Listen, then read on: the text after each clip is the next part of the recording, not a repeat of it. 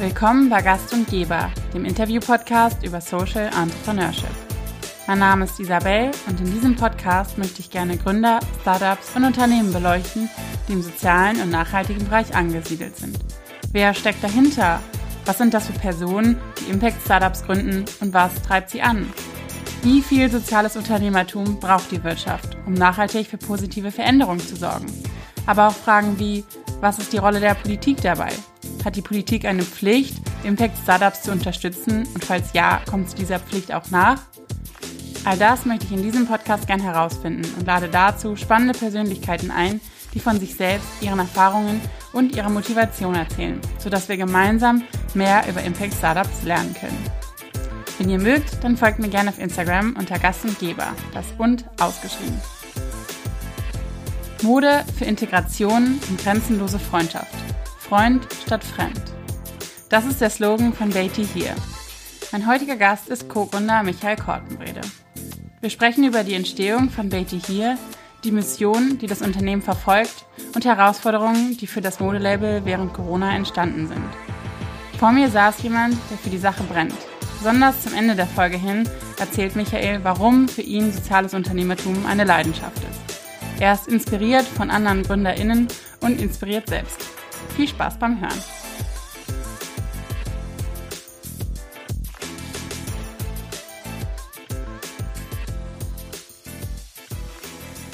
Hallo.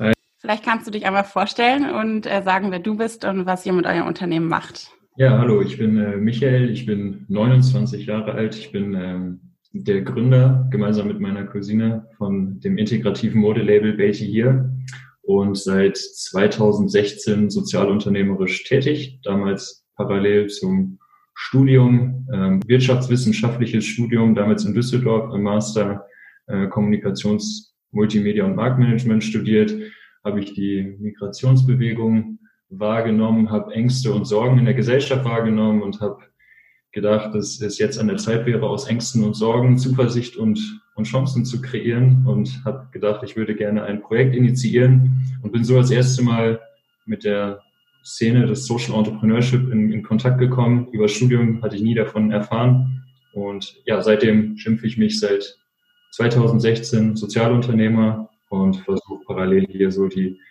ähm, das Thema gesellschaftlich zu stärken, in den Fokus zu rücken. Wir haben hier neben dem Sozialunternehmen Beatty hier äh, auch noch ein Social Impact Münster e.V. gegründet, wo ich auch im Vorstand bin, um hier einfach auch so ein bisschen das Thema strukturell, strategisch weiterzuentwickeln und in der Region zu stärken. Sehr cool, vielen Dank. Wofür steht der Name Beatty hier?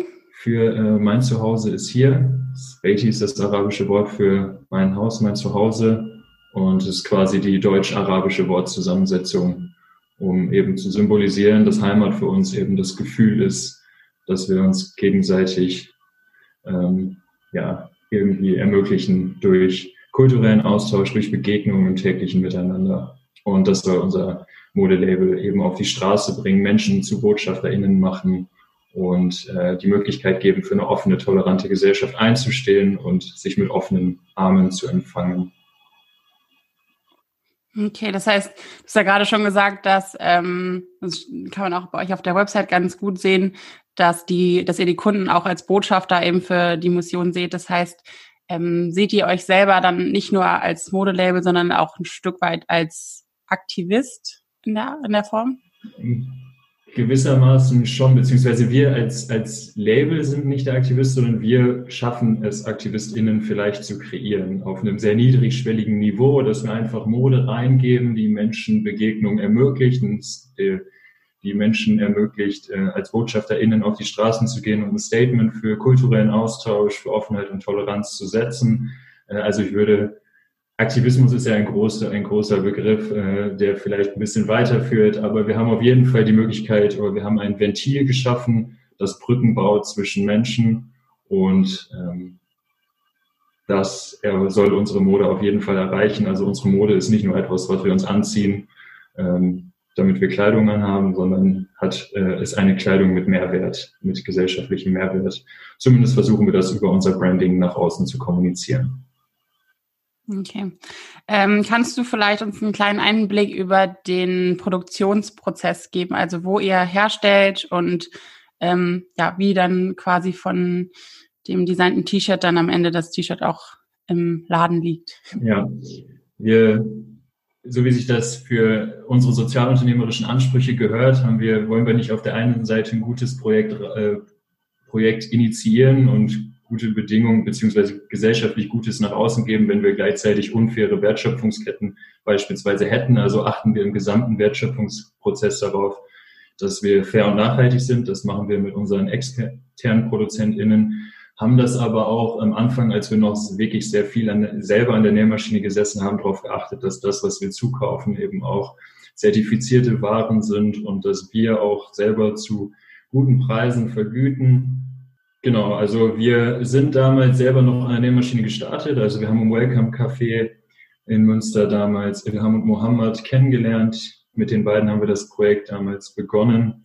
Die beiden sind gelernte Schneider und ähm, so kam es, dass wir uns selber erst an der Nähmaschine ausprobiert haben und als dann die Mengen größer wurden und äh, wir uns vom Projekt her weiterentwickelt haben, haben wir unsere Produktion dann auch zunehmend outgesourced, haben da aber stets darauf geachtet, dass wir mit Manufakturen zusammenarbeiten, die zertifiziert sind, die zu guten Bedingungen produzieren. Ähm, und äh, ja, waren da in unserer Auswahl oder sind da in unserer Auswahl auch kritisch genug, um zu wissen, was ist ethisch vertretbar, weil wir, wie gesagt, diesen sozialunternehmerischen Anspruch haben. Wir würden nicht wollen, dass wir auf der einen Seite was Gutes machen zu wollen und auf der anderen Seite schlechte Bedingungen fördern. Und genau. Ja, sehr gut. Und das heißt, jetzt wird es aber in Indien produziert, komplett? Genau, aktuell. Und ähm, wie habt ihr da, also weil du hast ja auch gerade nochmal gesagt, dass ihr eben großen Wert darauf legt, dass es fair ist. Ähm, sind die Arbeitsbedingungen da ja sehr, sehr unterschiedlich. Wie seid ihr an die Suche rangegangen? Also, dass ihr quasi sicher sein konntet, dass die Factory am Ende auch wirklich fair ist und das ja vielleicht nicht nur sagt, sondern dass, dass es dann auch wirklich ja, äh, wir haben ihn auf der, den Produzenten selber hier in Deutschland auf der Fair Friends Messe in Dortmund damals kennengelernt. Persönlich, er ist sehr transparent auch mit seiner Seite und seinem Außenauftritt. Er fördert vor allem auch viele Frauen einfach ähm, in seiner Region. Und wir haben auch mit anderen Startups gesprochen, die wiederum auch mit ihm gearbeitet haben und eben sich für die gleichen Werte einstehen wie wir, so dass wir dort nicht nur auf uns und unsere eigene Meinung vertraut haben, sondern eben auch auf das und die Erfahrung, die andere mit ihm gemacht haben und sind uns daher relativ sicher, ähm, dass es schon ganz gut funktioniert, wenngleich wir natürlich nicht die tagtägliche Arbeit dort kontrollieren können. Aber ja, sind da schon ganz guter Dinge, da einfach sehr transparent kommuniziert wird und preisgegeben wird. Okay. Ihr habt eine Aktion ähm, nicht für mich Produkt. Kannst du dazu was sagen, was das genau ist? Ja, das nicht für mich Produkt war so ein bisschen die Idee, dass wir ähm, sozialunternehmerisch auch immer so ein bisschen diesen Zielkonflikt sind. Auf der einen Seite haben wir faire Wertschöpfungsketten und sind dadurch relativ teuer. Und es gibt viele Menschen, die aber dann gleichzeitig unser Statement setzen können, aber es äh, oder wollen, aber es sich nicht leisten können. Und dass wir so die Möglichkeit geben, mhm. Menschen ein Produkt zu bezahlen, die sich es vielleicht leisten können und wiederum anderen die Möglichkeit geben, für dieses Statement für Offenheit und Toleranz auf die Straße zu gehen und sich quasi dort so ein, so ein Match entsteht. Ähm, genau, das war mal die Ursprungsidee dahinter, die ist auch noch bis heute aktuell. Ähm, gleichzeitig gibt es eben auch die Möglichkeit, auch das war mal so ein bisschen Ursprung des Gedanken, dass man mal halt geschaut hat, ob man damit Bedürftigen vielleicht auch irgendwie helfen kann. Ähm, aber vor allem eben auch dieses, dass wir mitbekommen haben, wir sind hier in Münster in einer, in einer, Studentenstadt. Wir haben halt festgestellt, dass es einfach wir auch eine, eine, Zielgruppe haben, die sehr studentisch ist, aber die Studenten dann wiederum auch hier und da mal sagen, dass sie sich das vielleicht nicht leisten können oder gerne äh, tragen wollen würden, aber eben noch nicht in der Lage dazu sind und dann später kommen müssen. Und dann kam irgendwie die Idee, dass man doch dann die ins Boot holt, die sich es vielleicht leisten können, für die es dann wiederum vielleicht nicht äh, die eigene Kleidung ist. Also wenn wir jetzt gerade, wir stehen mit unserem Pop-Up-Store manchmal auf dem Münsteraner Wochenmarkt, da stellen wir dann auch eben fest, dass äh, viele ältere Menschen vielleicht auch vorbeikommen, die sagen, wir würden das Projekt einfach gerne unterstützen, das ist super, was ihr macht, aber es ist vielleicht nicht unsere Kleidung und wir werden vielleicht durch die Kleidung nicht direkt angesprochen, das ist auch vielleicht gar nicht das, was ihr wollt, äh, aber hier gibt es die Möglichkeit, das Projekt zu unterstützen finanziell und andere dann glücklich zu machen. Okay, das heißt, dass ähm Also wenn ich mir jetzt quasi ein T-Shirt kaufe oder dann eben zwei T-Shirts, weil ich das andere zweite T-Shirt eben spenden möchte, dann würde ich das jetzt nicht für jemanden spenden, den ich kenne, sondern dann würde ich quasi euch so die Wahl lassen und bei euch wiederum melden sich dann Leute direkt, die halt sagen, okay, ich genau, richtig. Wir übernehmen dann quasi das Matching, auch im Nachgang, dass man quasi sagt, Dankeschön, ja. dass äh, dieses Shirt oder dieser Sweater wurde quasi gespendet von und Dank dir gibt es die Möglichkeit, dank dir, liebe SpenderInnen, gibt es die Möglichkeit, dass eine Person jetzt mit unserer Botschaft wieder auf die Straße geht. Okay, cool. Ihr werdet ja gefördert durch den Europäischen Sozialfonds. Kannst du da auch ein bisschen was dazu erzählen? Einmal, was das genau bedeutet und ähm, vielleicht auch, ähm, ich weiß jetzt nicht, wie, wie global du das weißt, aber inwieweit, was für Kriterien man erfüllen muss, um, um da quasi gefördert zu werden. Ja, es klingt immer ein bisschen größer, als es eigentlich ist. Der Europäische Sozialfonds, das war damals, wir sind ja hier in Münster angesiedelt, kam über einen Bildungskolleg, kam äh, Arbeitsvermittlung auf uns zu und hatte gesagt, ob es für uns spannend wäre, zum Beispiel äh, auszubilden, Menschen auszubilden. Ich hatte damals selber äh, meinen Ausbilderschein gemacht, um Menschen in, in, äh, in Ausbildung zu bekommen, weil wir es einfach sinnvoll fanden, als nächsten Schritt Menschen eine staatlich anerkannte Ausbildung zu ermöglichen.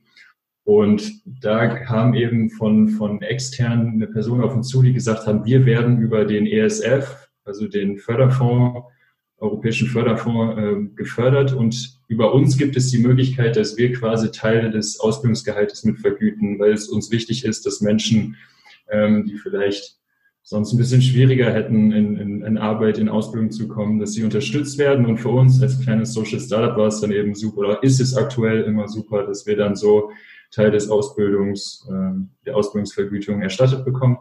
Ähm, und so ist das quasi der, der Kooperationsgedanke. Also äh, ich glaube, es gilt für, gilt für mehrere Unternehmen beziehungsweise Projektträger oder wie auch immer man das, glaube ich, bezeichnet. Die können sich dann wiederum diesen ESF-Zertifizierung besorgen, um dann wiederum Menschen zu vermitteln.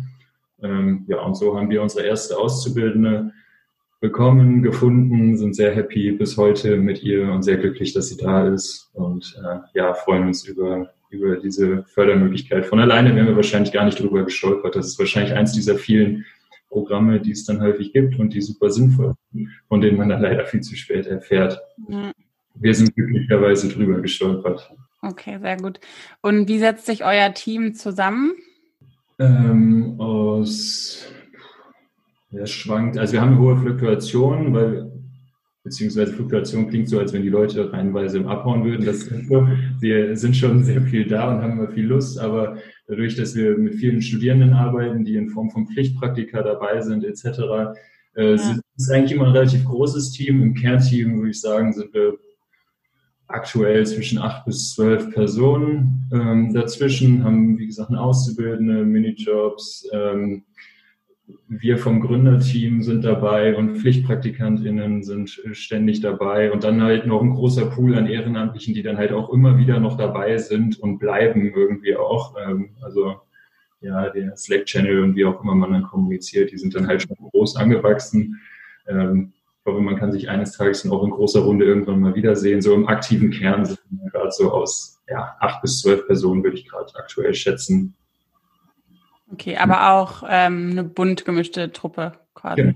Ja, genau. Häufig dann, dass wir auch versuchen, hier mit Projektträgern zusammenzuarbeiten und mit Menschen, die halt äh, irgendwie auch Praktika machen müssen, um irgendwie erste Berufserfahrung zu sammeln. Also gerade sind dann häufig Menschen auch mit Migrationshintergrund, äh, die dann einfach ankommen und ähm, wir die Möglichkeit haben, eben ähm, sich auszuprobieren. Bei uns im Projekt kann man sich ganz viel ausprobieren. Äh, bei uns geht es darum, wirklich äh, sofort Verantwortung zu übernehmen und sofort eigene Fuß, Fußabdrücke zu hinterlassen, erste Fußstapfen zu machen. So. Und ähm, ja, da, daher ist unser Projekt, glaube ich, ganz gut dafür ausgelegt, einfach Menschen äh, ausprobieren zu lassen und zu schauen, was macht einem Spaß und wo kann man dann vielleicht auch später seinen Fokus drauf setzen. Ist es vielleicht die Ausbildung? Ist es vielleicht das Studium? Wie möchte ich weitermachen? Und äh, ja, das ist so ein bisschen den Anspruch, den wir auch an uns haben.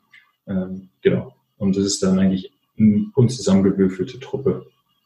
Okay, cool. Korrigiere mich, wenn ich falsch liege, aber ihr habt, glaube ich, einen Laden eben in Münster. Jetzt hast du ja eben gesagt, dass ihr noch auf dem Münsteraner Wochenmarkt seid. Und ihr habt ja auch noch einen Online-Shop. Ist irgendwie in Planung, dass ihr das flächenmäßig noch ausweitet oder liegt, also oder wo seht ihr den Fokus? Ist es quasi eher gerade im Online-Bereich oder schon regional bezogen? Ähm, auch im Hintergrund oder die Frage zielt auch ein bisschen darauf ab, dass ihr eben auch nicht nur die Klamotten verkauft, sondern da ja auch eben eine Botschaft mitsenden wollt. Ja, wo, wo habt ihr da irgendwie den Fokus für euch momentan gesetzt? Ja, momentan ist ein gutes Stichwort. Momentan ist halt schon so ein bisschen notgedrungen ja, quasi auf den, auf den Online-Shop. Der hat natürlich den Fokus auf Münsteraner Wochenmarkt dürfen wir aktuell gar nicht stehen, äh, ja. weil wir eben logischerweise Kleidung verkaufen und kein, keine Nahrung und damit äh, gerade nicht darunter fallen. Ähm, Aktuell ist der Pop-Up-Store neben dem Münsteraner Wochenmarkt, wo wir sonst stehen, halt sonst auch relativ viel über so einen Tourenplan ausgelastet, dass wir Design- und Artmessen ähm, hier im Umkreis besuchen. Auch das fällt aktuell natürlich alles weg und ist auch schon im letzten Jahr relativ viel weggefallen. Daher ist unser Fokus tatsächlich Online-Shop plus ähm, den Ausbau des stationären, fairen stationären Einzelhandels. Also wir grüne Einzelhandelsläden gewinnen, das ist uns in Münster auch schon gelungen, aber jetzt geht es halt darum, dass wir dann auch skalieren, wobei auch hier natürlich gerade alles schwierig ist, weil auch der grüne stationäre Einzelhandel gerade zu hat. Und auch dann schauen muss, wie sich da der Markt vielleicht, ich hoffe natürlich nicht, ich drücke allen fest die Daumen, auch so ein bisschen bereinigt, wer, wer dann nachher noch überlebt ähm, er dann auch auf ganz viel Kleidung sitzen bleibt. Und ähm, da ist dann die Bereitschaft, vielleicht, das ist so ein bisschen ein Blick in die Glaskugel, weiß ich nicht, ähm, jetzt neue Marken aufzunehmen, vielleicht auch nicht besonders hoch oder vielleicht doch, weil man eben versuchen muss, neue Dinge, neue Reize zu setzen. Oder dass man halt sagt, nee, wir setzen auf Thema Sicherheit und schauen, was ist in der Vergangenheit gut gelaufen und lassen die Dinge drin es wird auch spannend zu, zu sehen. Aktuell fallen halt diese ganzen Messen auch aus. Ähm, wenn man hier die in der, zur, zur Zeit in der Mercedes-Benz Fashion Week und dann die ganzen nachhaltigen Ableger, die Neonit und andere, äh, ja halt auch gerade nicht stattfinden, ist es gerade auch schwierig mit den jeweiligen EinzelhandelspartnerInnen in Kontakt zu kommen. Aber ich hoffe, das wird sich alles wieder zeigen. Aber aktuell Schwerpunkt natürlich Online-Shop, notgedrungen. Ja, das heißt, ähm, aber ihr konntet schon auch die Corona-Pandemie ja dann leider auch bei euch offensichtlich spüren, weil so viel zumindest stationär weggefallen ist. Ähm, hattest du das Gefühl, also weil die Unterstützung im, gerade im Social Startup-Bereich war ja zumindest von dem, was man irgendwie in den Medien liest, nicht ganz so erfolgreich, könnte man vielleicht sagen, ähm, weil viele da auch irgendwie ein bisschen durchs Raster gefallen ist. Hattet ihr da politische, finanzielle Unterstützung oder? Ähm, ja, wir haben wir sind äh, drunter, also wir haben auch, hieß ja noch Soforthilfe, ja, die Soforthilfe Beginn ja. haben wir, haben wir beantragt. Äh, jetzt zur, bei den ersten beiden Überbrückungshilfen sind wir nicht drunter gefallen, weil wir nicht die Umsatzeinbrüche hatten. Ähm, jetzt zur dritten fallen wir wahrscheinlich drunter, weil halt das Weihnachtsgeschäft durch, wir hatten im letzten Jahr, glaube ich, im Quartal von äh, Oktober bis Dezember in der Zeit hatten wir relativ viele Veranstaltungen, also nicht letztes Jahr, sondern vorletztes Jahr. Und da hatten wir ein sehr starkes Jahr. Und das war halt im letzten Jahr eben alles nicht da, weil die ganzen Veranstaltungen weggebrochen sind. Ja. Und dazu hatten wir äh, Lieferschwierigkeiten, weil halt in Indien es auch große Produ Probleme gab bei der Produktion und bei der Lieferung, sodass wir dann auch keine oder nur schwer an Kleidung für die Winterkollektion gekommen sind schwer bis gar nicht. Und dann hat man das halt im, im letzten Quartal schon sehr gemerkt. So, das war dann halt nicht so schön. Äh, und daher fallen wir dann jetzt mit den Umsatzeinbrüchen dann schon in die Überbrückungshilfe zu drei, glaube ich, rein. Ich glaube, es ist die dritte. Ähm, ja, muss man aber mal schauen. Da, da werden wir dann halt sehen, wie wir es mit dem Steuerberater dann hinbekommen. Ja, das ist ich denke, ich bin ja ganz zuversichtlich, aber weiß ich auch noch nicht genau.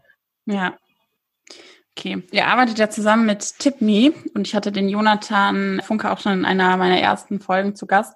Kannst du einmal vielleicht erzählen, wie es zu der Zusammenarbeit kommt oder, oder kam und ähm, vielleicht auch, je nachdem, inwieweit du da auch den Überblick hast, ähm, was ihr da irgendwie schon zusammen erreichen konntet. Also vielleicht für die, die nicht wissen, was TipMe ist, äh, da kann man, wenn man bei hier ein T-Shirt zum Beispiel kauft, kann man Trinkgeld geben für jemanden, der das T-Shirt genäht hat. Genau, richtig. Ähm, ja, mit Jonathan waren wir, ähm, also wir sind, als ich das erste Mal mit der sozialunternehmerischen Szene in Kontakt kam, damals in 2016 aus dem Studium heraus, wusste ich nicht, was das ist. bin ich äh, über das Social Impact Lab in ein erstes Studi äh, Stipendienprogramm gerutscht, damals noch in Duisburg. Äh, und ein ähnliches Format gab es eben auch äh, online von Project Together, sitzt in Berlin. Ähm, und da habe ich auf einer ersten Veranstaltung Jonathan kennengelernt. Da waren alle Stipendiaten irgendwie eingeladen und ähm, ja, wir hatten einen guten Austausch. Ich fand das sofort von Anfang an beeindruckend. Er hatte da gepitcht und hatte seine Idee vorgestellt und ich fand die einfach super. Und ich konnte mir relativ gut vorstellen, dass er eines Tages an den Punkt kommt, wo er quasi einen Prototyp hat und wo er Lust hat, das dann auch mal in der Praxis irgendwie auszutesten. Und da fand ich das natürlich super spannend, unseren Online-Shop da irgendwie mit anzubinden, weil ich das als äh, super, super mehrwertstiftend finde, wenn man so ein cooles Produkt an den eigenen Online-Shop angebunden hat. Aber darüber hinaus kamen wir auch einfach super miteinander klar und sind in Kontakt geblieben. Ähm, ja, und das hat sich bis heute hingezogen, beziehungsweise der Kontakt ist aufrecht geblieben und äh, wir haben uns auch immer mal wieder gegenseitig besucht irgendwie. Ähm, und ja, die Zusammenarbeit hat sich fortgesetzt und macht großen Spaß. Also irgendwann, ich weiß nicht, ob es ein Jahr, anderthalb, zwei Jahre später äh, dann soweit war, wurden wir halt angebunden äh, an Tipme und Tipme hatte mit uns einen Prototypen, an dem sie rumprobieren konnten und können bis heute. Ähm, und ja, für uns hat es super Mehrwert. Also wir kriegen ganz, ganz tolle Resonanz für Tipme als Produkt ähm, und freuen uns sehr, dass wir ja die Möglichkeit haben, den Mensch hinter der, am Ende der Wertschöpfungskette auch entsprechend vergüten zu können und ähm, etwas Dankbarkeit zurückgeben zu können. Wird unglaublich gut angenommen. Ich kenne die Zahlen nicht genau, also mit, mit Jonathan äh, reden wir halt häufiger, ähm, irgendwie quartalsweise würde ich sagen, sind wir in Abstimmung, schauen uns die Zahlen an, aber es ist wirklich ein sehr, sehr hoher Prozentsatz an Menschen, der nicht nur die Sachen kauft, sondern dann auch noch zusätzlich tippt. Okay, Cool, sehr cool. Was würdest du sagen, ist so für euch die größte Herausforderung ähm, oder was würdest du sagen, ist die größte Herausforderung, wenn man ein ähm, soziales Modelabel gründet?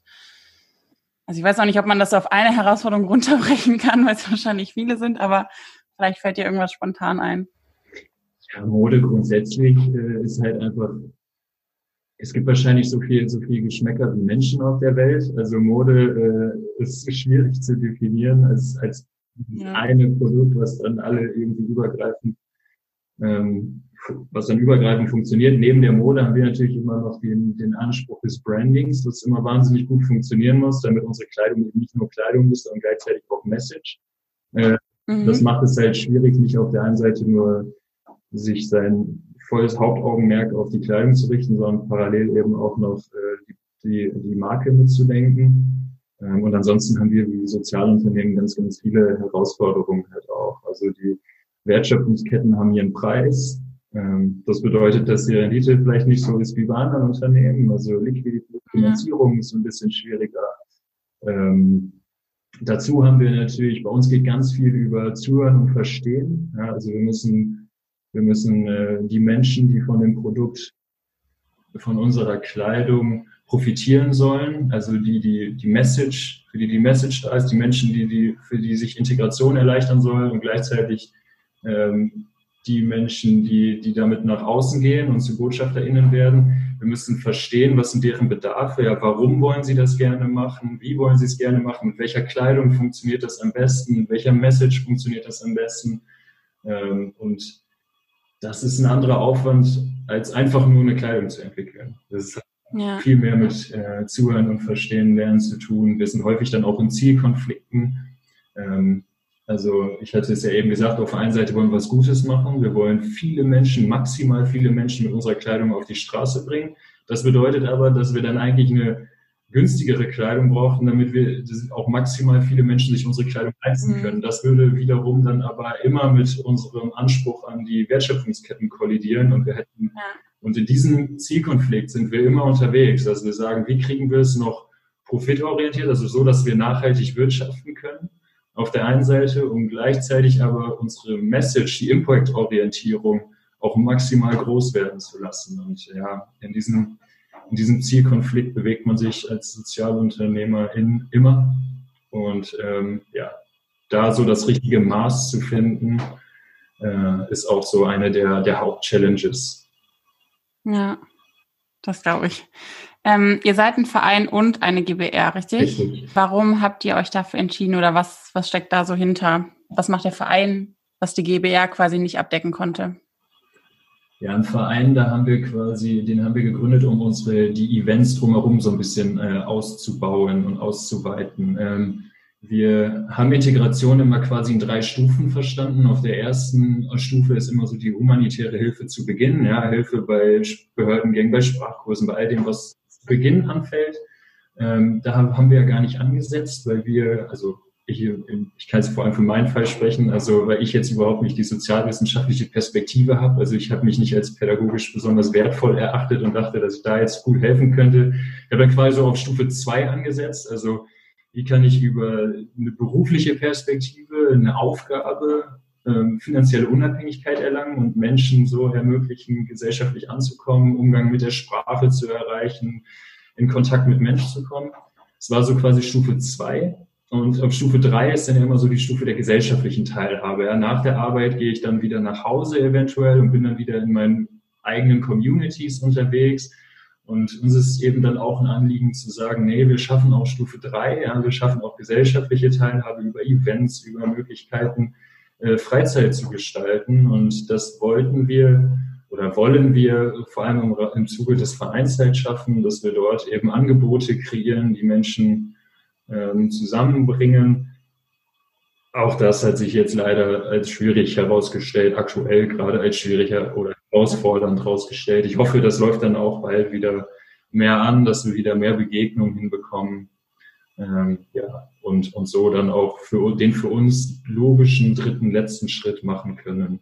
Genau. Aber ansonsten ist sozialunternehmerisch das, glaube ich, auch relativ gang und gäbe, dass man ähm, hybride Finanzierungsformen wählt, ähm, wobei bei uns es jetzt gar nicht eher so darum geht, die, die Kleidung oder unsere, unsere Modemarke hybrid zu finanzieren, sondern bei uns geht es wirklich eher darum, den Verein dafür zu nutzen, dass wir quasi den dritten Step gehen können, nämlich den der gesellschaftlichen Teilhabe in Form von Events und Veranstaltungen, die wir organisieren möchten. Okay, sehr gut. Ähm, wie, wie war das bei dir? Wolltest du schon immer Gründer werden? Ähm, und wenn ja, im sozialen Bereich oder hat sich das dann eher so ergeben, weil, weil du so den Need gesehen hast? Ja, wahrscheinlich schon. Ich habe mir die Frage auch schon mal irgendwie gestellt und gedacht, wie kam das jetzt eigentlich? Also ich habe schon immer Lust, Dinge umzusetzen und zu gestalten. Ich glaube, da geht es eher so um Projekte realisieren und Dinge anzupacken. Also ich mag es, Dinge anzupacken und gleichzeitig zu sehen, dass was irgendwo rauskommt. Also dass irgendwie irgendwas entsteht.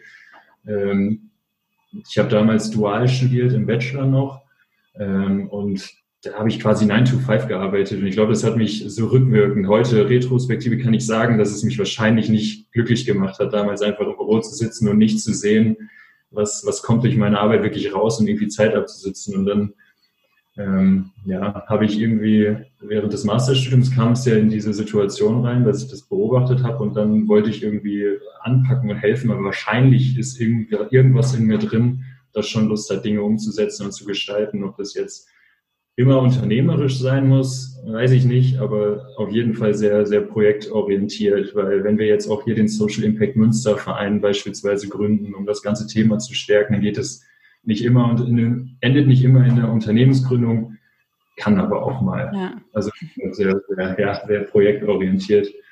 Ähm, und das glaube ich schon, dass ich das habe, was aber jetzt äh, einfach so ein bisschen in meinem Naturell wahrscheinlich liegt. Weil ja. Ja, ich dieses Ergebnis immer brauche. Ja. Okay. Ähm, dann habe ich noch eine letzte Frage.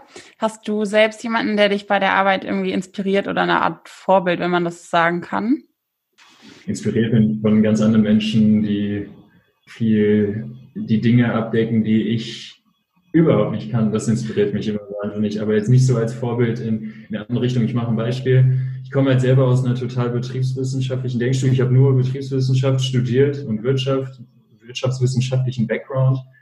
Ähm, aber Social Entrepreneurship ist ja die Zusammenführung zweier Denkschulen quasi. Ja. Wir haben die wirtschaftswissenschaftliche Seite mit dem betriebswissenschaftlichen gründungsorientierten Handwerkskoffer. Ja. Und wir haben auf der anderen Seite den sozialwissenschaftlichen Ansatz, der über die sozialen Innovationen kommt, wo gesellschaftliche Herausforderungen, Probleme erkannt und weiterentwickelt werden. Und bei mir war es quasi Zufall, dass ich mit dieser Szene in Kontakt gekommen bin. Aber ich habe jetzt offensiv durch die Vernetzung der Szene hier in Münster auch ähm, ganz viel Kontakt zu Menschen aus diesen Denkschulen, die dann halt das Ganze noch viel allumfassender angehen und noch viel mehr Dinge sehen. Und von solchen, also dieser Austausch tut mir unglaublich gut, äh, dass ich wirklich verstehe oder glaube zu verstehen, langsam glaube zu verstehen, dass Entrepreneurship eben nicht nur das eine, sondern eben auch das andere bedeutet und dass diese Verbindung dieser zweier Welten gerade die Stärke von Social Entrepreneurship ausmachen. Die Menschen beeindrucken mich unglaublich. Also so sehr, dass ich schon manchmal Lust habe, selber auch noch so ein bisschen irgendwie noch in die Richtung zu studieren. Aber ich würde ja auch nicht jünger und äh, will das auch nicht mehr, nicht nochmal machen. Aber es wird mich, also es beeindruckt mich unglaublich, ähm, wie man Synergien herstellen kann aus diesen beiden Denkschulen und wie das gemeinsam funktioniert. Ja. Ich glaube, ich kann ein bisschen dieses projektorientierte, dieses gründungsorientierte. Andere können das andere viel besser. Und ähm, das macht mir, die Menschen beeindrucken mich sehr die sich ähm, ja, in der sozialen Arbeit für so viele Dinge mit so viel ehrenamtlichem Engagement so viel Gutes in die Gesellschaft bringen. Und dann wiederum ich die Möglichkeit sehe, mit ihnen projektorientiert irgendwie zusammenzuarbeiten und irgendwie zu sagen, hey, hast du schon mal gedacht, das so vielleicht zu machen? Dann gibt es ja. von dem, wie du schon Gutes reingibst, multipliziert so viel mehr in der Gesellschaft. Wäre das nicht was? Und dieser Austausch, der ist so wertvoll und der macht so viel Spaß. Und ich ähm, ja, kann mich an sowas sehr begeistern. Ansonsten so, mich begeistern Menschen mit, mit guten Mindsets, so, die richtig gut drauf sind, aber ich will jetzt nicht unternehmerische Vorwehr, weiß ich nicht. Äh, ist natürlich beeindruckend, wie manche ihre Unternehmen wahnsinnig groß machen und auch Sozialunternehmen wahnsinnig groß machen und da anscheinend immer wieder den richtigen Hebel finden, um, um mhm. gute Dinge zu skalieren ja. Ähm, wirklich aber weniger auf die, Unter also auf die UnternehmerInnen selber, weil ich sie wahrscheinlich auch gar nicht kenne, äh, sondern eher auf die Unternehmen selber. Und da gibt es ja tolle Sozialunternehmen ja. auch in Deutschland, die einfach sehr viel Gutes bringen. Äh, und ja, daran, da schaut man natürlich schon hin und nutzt sie als Best Practice und guckt, wie machen sie es und ja, versucht sich zu vernetzen, um gegenseitig noch mehr Gutes zu ermöglichen. Ja. Cool, perfektes Schlusswort, würde ich sagen. Vielen Dank. Ja, gerne. Vielen Dank auch. Hat Spaß.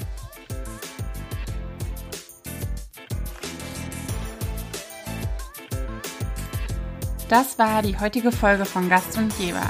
Ich hoffe, ihr hattet eine gute Zeit und seid beim nächsten Mal wieder mit dabei. In der nächsten Folge spreche ich mit Julia Gause von Fair Afrik. Fair Afrik produziert Schokolade mit sozialer Wirkung. Bis dahin, macht's gut und bleibt gesund.